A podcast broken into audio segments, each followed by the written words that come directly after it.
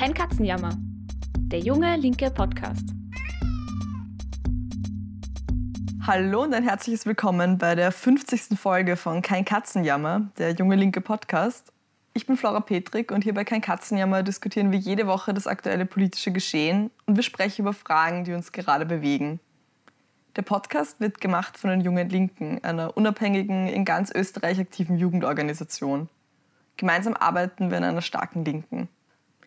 Unser Podcast richtet sich an alle, die politisch interessiert sind oder es noch werden wollen. Ich darf euch heute wieder in meinem Podcast Wohnzimmerstudio begrüßen und ich kann es eigentlich kaum glauben, dass uns kein Katzenjammer jetzt fast schon ein Jahr wöchentlich begleitet. Das heißt im Umkehrschluss auch schon ein Jahr Pandemie, die unseren Alltag auf den Kopf gestellt hat und wie ein Brennglas den Blick auf soziale Ungleichheiten und ja, politische Katastrophen gerichtet hat.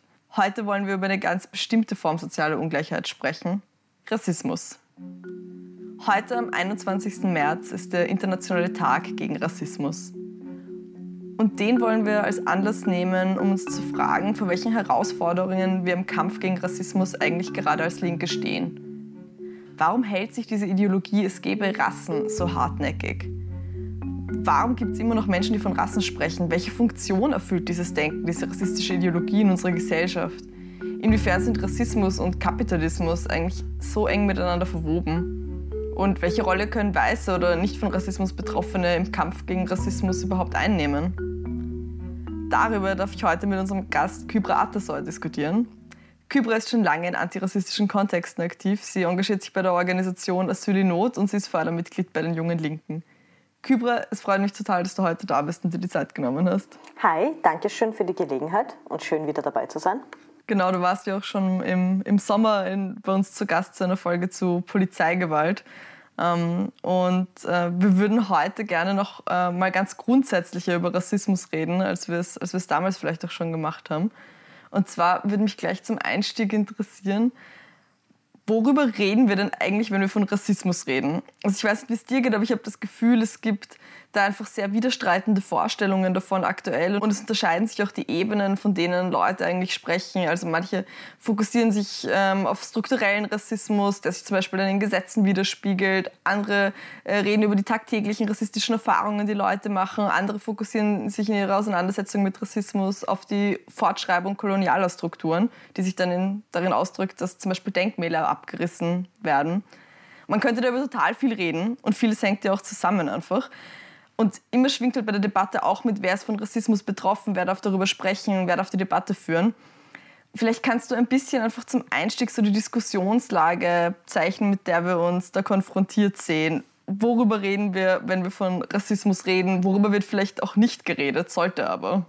Jo, ähm, das ist ein weites Feld und ich freue mich, dass wir die Möglichkeit haben, tatsächlich auch uns ein bisschen anzuschauen, worüber wir konkret reden wollen, was wir definieren wollen, ähm, weil gerade der Rassismusbegriff ein weiterhin sehr, sehr schwammig definierter ist. Es gibt keine einheitliche Definition von Rassismus, auch aus dem Grund, weil es sehr unterschiedliche, eben wie du es gerade erwähnt hast, äh, Herangehensweisen an verschiedene äh, Problematiken gibt, die mit rassistischer Ausgrenzung ähm, zu tun haben wie du gesagt hast, gibt es äh, diese unterschiedlichen Perspektiven, wie etwa die Auseinandersetzung äh, mit der Fortschreibung des Kolonialismus.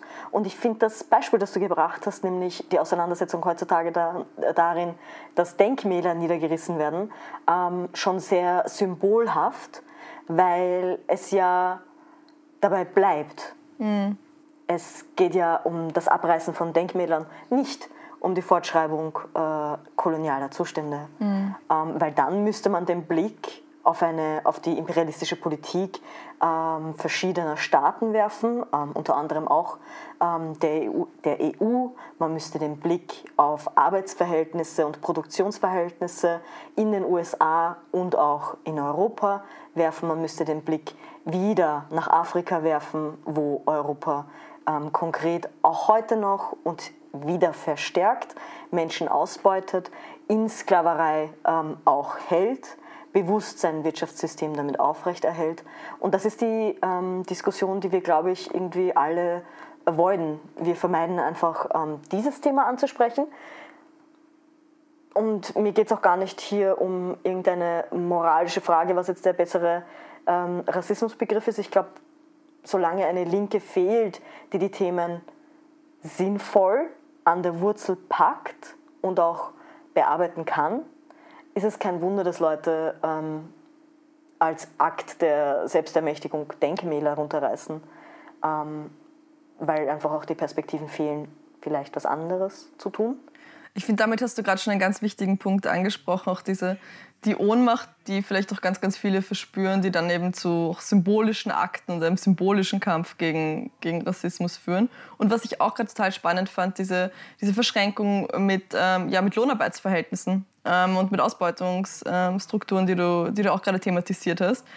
Vielleicht können wir da noch mal irgendwie genauer hinschauen, weil ähm, mich in, auch interessieren wird, ähm, wie sich denn eigentlich Rassismus und Rassenideologie im Kapitalismus auch verändert hat, vielleicht. Also ich, ich glaube, da hat sich auch seit dem seit Ende des 19. Jahrhunderts zum Beispiel noch ähm, einiges getan. Und ich frage mich auch, warum quasi das, was du gerade angesprochen hast, nämlich Linke da tatsächlich einfach anscheinend so viel falsch machen im Kampf gegen Rassismus. Also warum schaffen wir es nicht, trotz antirassistischer Bewegungen, die ja durchaus Erfolge erkämpft haben, ähm, trotz vieler Versuche, diesen Rassismus nicht wegzubekommen? Hat das was damit zu tun, dass der sich so ja anschmiegt und so eng verwoben ist mit kapitalistischen Verhältnissen? Ich glaube tatsächlich, ähm, dass, dass hier der Schein trügt, dass auch eine antirassistische Bewegung per se nicht antikapitalistisch ist, einfach schon von, äh, also das ist zumindest nicht die Grundvoraussetzung. Ähm, es ist wichtig, dass antirassistische Kämpfe ähm, unterstützt werden von der Linken. Ähm, allerdings glaube ich, dass die Linke den antirassistischen Kampf führen müsste. Also dass das kein, wieso sind das Gegensätze? Mhm. Das ist schon ähm, das Problem. Und ich meine, der antirassistische Kampf, wie er in Österreich geführt wurde, ist ja dann aufgeflammt, als es darum ging, Existenzen ähm, zu sichern, als es darum ging, Existenzen zu verteidigen, gegen ähm, das Umbringen von Menschen. Also an dem Punkt, wo es, wo es um Leben und Tod geht, tatsächlich, ähm, hat sich in Österreich ein, in verschiedenen, an verschiedenen Zeitpunkten eine antirassistische Bewegung organisiert. Ähm, ich finde, man sieht da halt schon durchaus, wie vorhin angesprochen, die Ohnmachtsverhältnisse, während es sowieso tagtäglich ähm, genug Thematiken gäbe, äh, wie Rassismus in Österreich weiter fortgeschrieben wird. Ähm, etwa zum Beispiel eben das Ausländerbeschäftigungsgesetz, äh, das 75 von der SPÖ eingeführt wurde, hat abgelöst das Reichsfremdarbeitergesetz, das bis dahin in äh, Gültigkeit war. Das heißt, die... Ja? Kannst du das ein bisschen erklären? Worum ging es da? Was war da die, die Debatte? Was hat sich da getan? Ähm, die Rechtsgrundlage für zum Beispiel das Anwerben von Gastarbeiterinnen beruht eigentlich auf einer vorrepublikanischen, auf einem, auf, äh, auf einem Gesetz von der Ersten Republik noch, nämlich dem Reichsfremdarbeiterinnengesetz, also Fremdarbeitergesetz in dem Fall, ähm, auf das sich dann auch äh, die Nazis berufen haben. Und es ist sehr spannend, zum Beispiel gibt es Protokolle aus dem Nationalrat, wo tschechische ähm, Parlamentarier dagegen protestieren, dass die Ziegelbeam abgeschoben werden. Ähm, tatsächlich äh, Deportation und äh, Abschiebung und Abschiebepraxis, genau wie wir sie heute ähm, auch kritisieren, in genau dieser Form, äh, war diese Problematik, äh, nagel mich nicht fest, das müsste jetzt dann frühe 20er sein, ähm, auch schon äh, in Österreich da und vorhanden und hat es versucht, organisierte Proteste dagegen zu geben, äh, vor allem in der Sozialistischen Partei und bei den Kommunistinnen in dem Fall. Ähm, aber wir haben offensichtlich in Österreich keine Möglichkeit, daran anzuknüpfen. Das ist Wissen, das es innerhalb der Linken nicht gibt, das ist Wissen, das es innerhalb antirassistischer Bewegungen nicht gibt. Hm. Beides nämlich, beide haben diese Lücken. Also während einerseits es nachvollziehbar ist, dass man nicht möchte, dass äh, Leute in Blackfacing ähm, durch die Gegend laufen und ähm, es auch sinnvoll ist, dagegen Unterschriften zu sammeln, ähm, reicht das einfach bei weitem nicht. Und hat also auch zum Beispiel ein, äh, das Black Voices Volksbegehren, finde ich, muss ich mit aller äh, solidarischer Kritik, auch sagen, sehr wenig damit zu tun, was die Vorgängerinnen in den 90ern und Anfang der 2000er zum Beispiel für Arbeit geleistet haben. Und auch da findet keine Anknüpfung statt.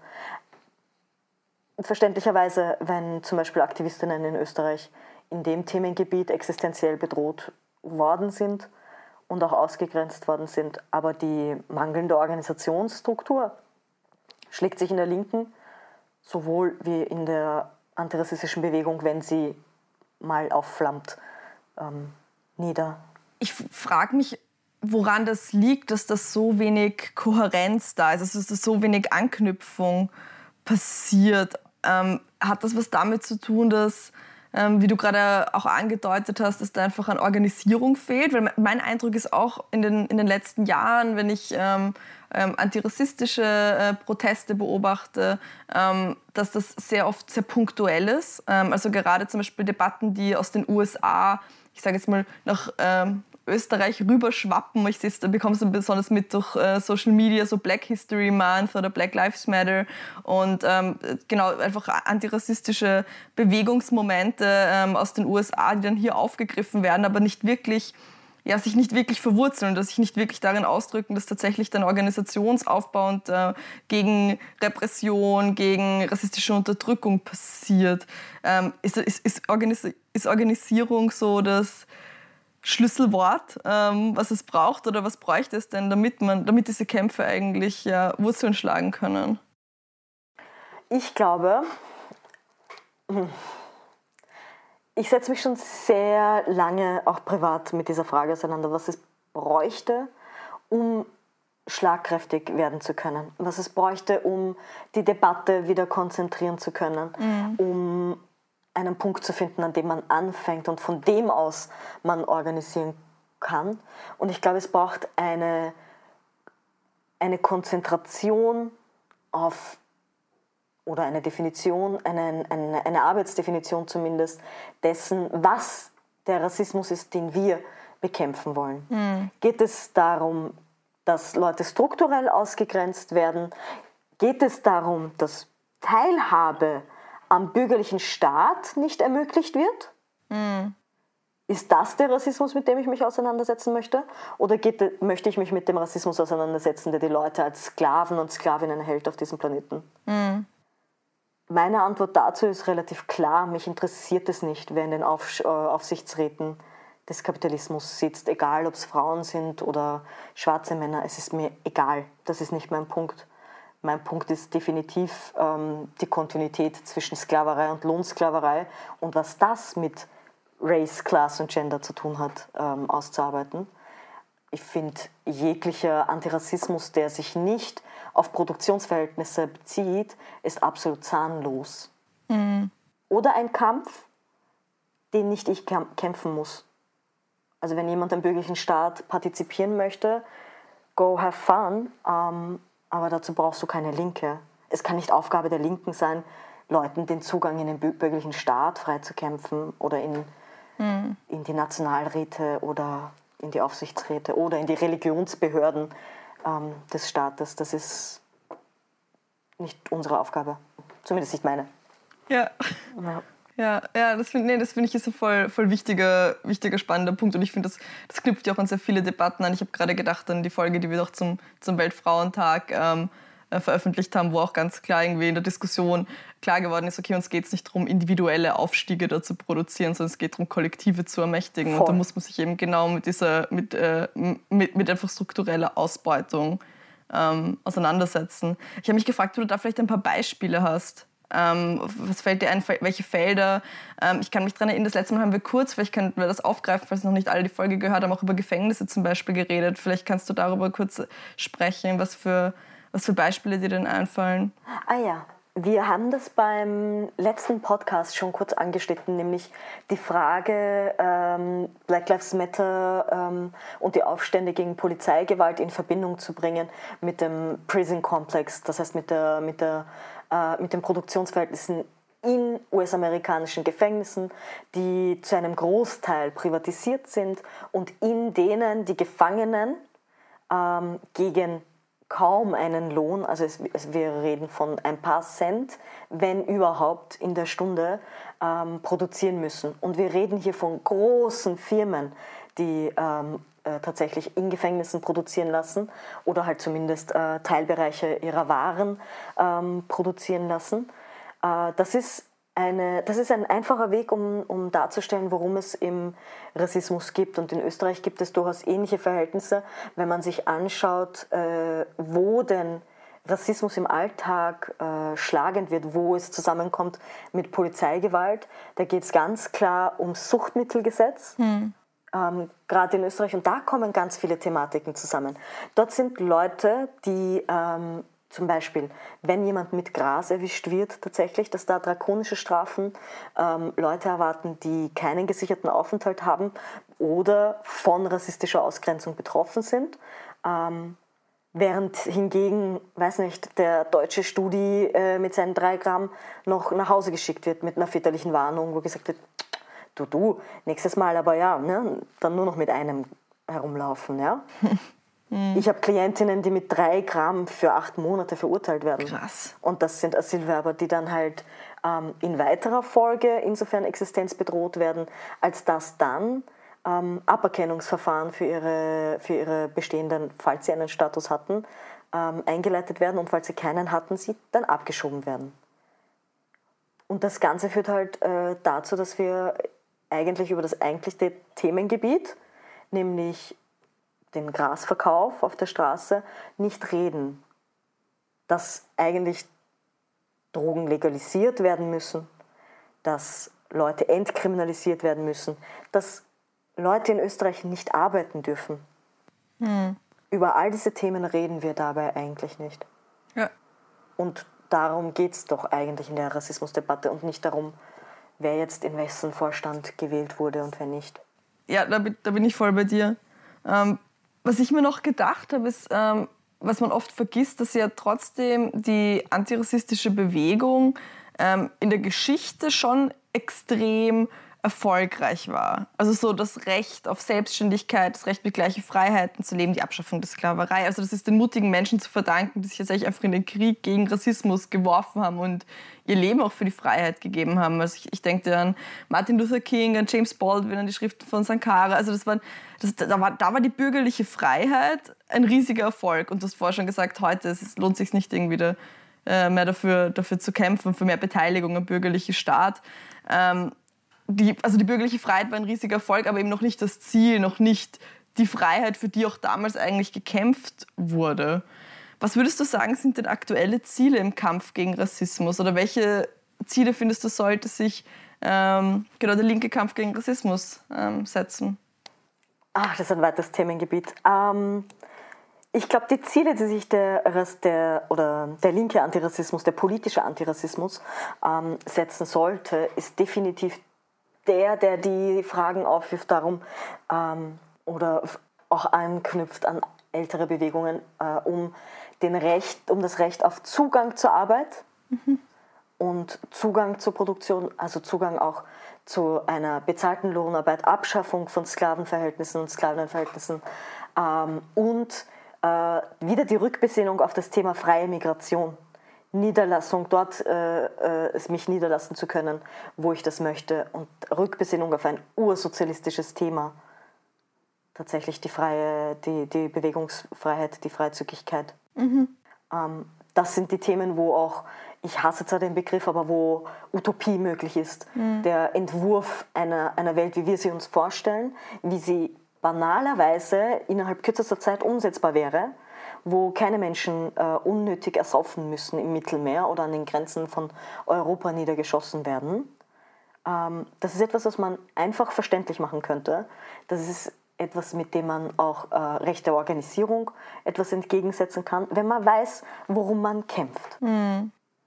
Und das wissen wir nicht. Wenn wir diese Ziele benennen, dann, dann, dann verirren wir uns letztendlich nicht ähm, in anderen Diskussionen oder in jemand anderes Kampf. Mhm.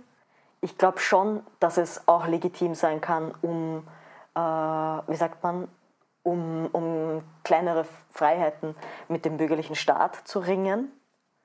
Ähm, ich glaube, dass das auch eine Praxis schärfen kann.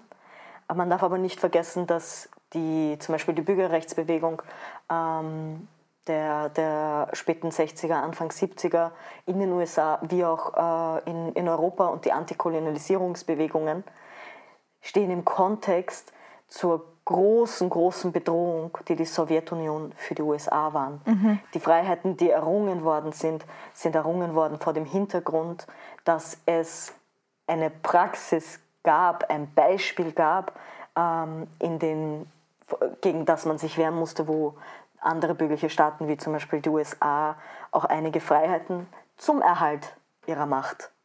Nicht, weil sie dadurch geschwächt worden sind, sondern zum Erhalt ihrer Macht im Staat ähm, durchaus aufgeben mussten. Mhm.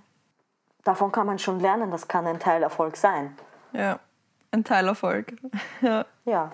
Was ich noch zum Abschluss spannend finde, ähm, das ist, ich weiß, es ist eine sehr polarisierende Debatte. Mich würde einfach interessieren, wie du dazu stehst. Es gibt ja ganz viele Diskussionen darüber, welche Rolle Weiße im Kampf gegen Rassismus spielen sollen oder überhaupt können. Was würdest du sagen? Welche Rolle können Weiße, können nicht von Rassismus Betroffene sinnvoll spielen? Schwierig. um, es, ist eine, es ist eine heikle, total aufgeladene Debatte. Das, ja. Ich weiß, ich verstehe auch, warum sie so aufgeladen ist. Sie ist aufgeladen, weil man innerhalb der Linken ganz oft einfach müde wird, weil man einerseits, weil es, um, weil es auch oft um psychologische Prozesse geht, die man an sich selbst durchmachen muss, eben weil Organisierung fehlt, weil man dann erkennt, oh, das, was mir mein Leben lang passiert ist, ist irgendwie rassistische Ausgrenzung und der Ort, an dem ich mich sicher gefühlt habe, zum Beispiel die linke Orga XY, ach, dort passiert das auch. Ja, wenn wir versuchen, dass wir Erwachsene rauszunehmen aus, einem persönlichen, aus einer persönlichen Ebene und reinzugehen in die Frage, wie werden wir handlungsfähig, wie werden wir stark, wie werden wir, wie werden wir erfolgreich, ähm, dann kann man hoffentlich einen Mittelweg finden, in dem ähm, Migrantinnen und Rassismusbetroffene innerhalb von linken Organisationen auch Orte haben, in denen sie mal verschnaufen können von der Bildungsarbeit, die sie tagtäglich setzen. Oder man kann sich mal anschauen, wie kann man eine Organisation so gründen, dass alle in, im antirassistischen Kampf, egal ähm, ob sie betroffen sind von einem Rassismus oder von jeder anderen äh, Diskriminierungsform, äh, teilnehmen können in der einen oder anderen Form. Und wenn diese Arbeit auf nur den Betroffenen äh, bleibt, dann führt das schnell zu Ermüdungserscheinungen, so wie Kybra Atasoy stets zu äh, Rassismusthemen eingeladen wird und nicht zu äh, Arbeitskampf und äh, Widerstandsgeschichte. Ähm, zum Beispiel, das ist halt eine Bildungsarbeit, die aber gemacht werden muss, mhm. so oder so. Und die ähm, ein, ein, Thema, zu dem durchaus auch geforscht werden kann von Nicht-Betroffenen. Ähm, ich glaube auch nicht, dass Betroffene besser wissen, was Rassismus ist, ähm, als äh, Leute, die sich damit auseinandersetzen, als Arbeitsgebiet und auch als Praxis. Ähm, und ich meine damit aber nicht die Erfahrung. Die Rassismuserfahrung, eh können das nicht Leute wissen, die es nicht erfahren. Das ist nicht der Punkt. Aber wie das zustande kommt, welche Verhältnisse da mitspielen, was das mit Produktion, was das mit Geschlecht zu tun hat, das sind Dinge, die man erarbeiten muss und da muss man auch rauskommen aus diesem, aus, dieser, aus diesem moralischen Vorwurf jedes Mal, dass das nur gewisse Leute erforschen und erarbeiten dürfen. Ganz im Gegenteil, wir brauchen alle Leute, um diese Verhältnisse ähm, umzuwerfen, in denen wir leben. Ich finde, das ist ein sehr schöner Schlusssatz, liebe Kybra. Wir brauchen alle Leute, um dran anzupacken, diese Verhältnisse umzuwerfen. Kybra, vielen lieben Dank, dass du heute da warst, dass du wieder im Podcast warst und dass du mit mir über Rassismus gesprochen hast. Vielen Dank für deine Analysen und deine Perspektiven auch auf, ja, auf die Felder, die oft fehlen, wenn man über Rassismus spricht. Dankeschön. Danke, dass ich kommen durfte. Das war unsere neue Folge Kein Katzenjammer, unser junge linke Podcast. Der erscheint jede Woche am Sonntag um 12 Uhr auf Spotify, auf iTunes und überall, wo es Podcasts gibt oder auch einfach auf unserer Website www.jungelinke.at. Wenn ihr unsere Arbeit, wie zum Beispiel diesen Podcast, unterstützen wollt, dann geht das ganz leicht. Macht es doch einfach wie Kybra, werdet Fördermitglied von Junge Linke. Dann könnt ihr mit einem monatlichen Betrag unsere Arbeit fördern. Alle Infos dazu gibt es auf unserer Website unter spenden.jungelinke.at. Und noch ein kurzer Hinweis. Es sind noch ein paar wenige Plätze frei bei unserem Junge Linke Summer School Lehrgang.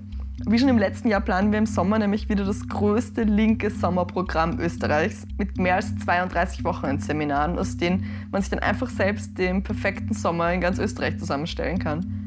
Die Seminare werden mit viel Herzblut und mit viel Hirnschmalz vorbereitet. Und wenn du auch mit vorbereiten magst, wenn du auch ein Seminar gestalten magst, dann melde dich einfach auf www.jungelinke.at. Bis dann und bis zum nächsten Mal.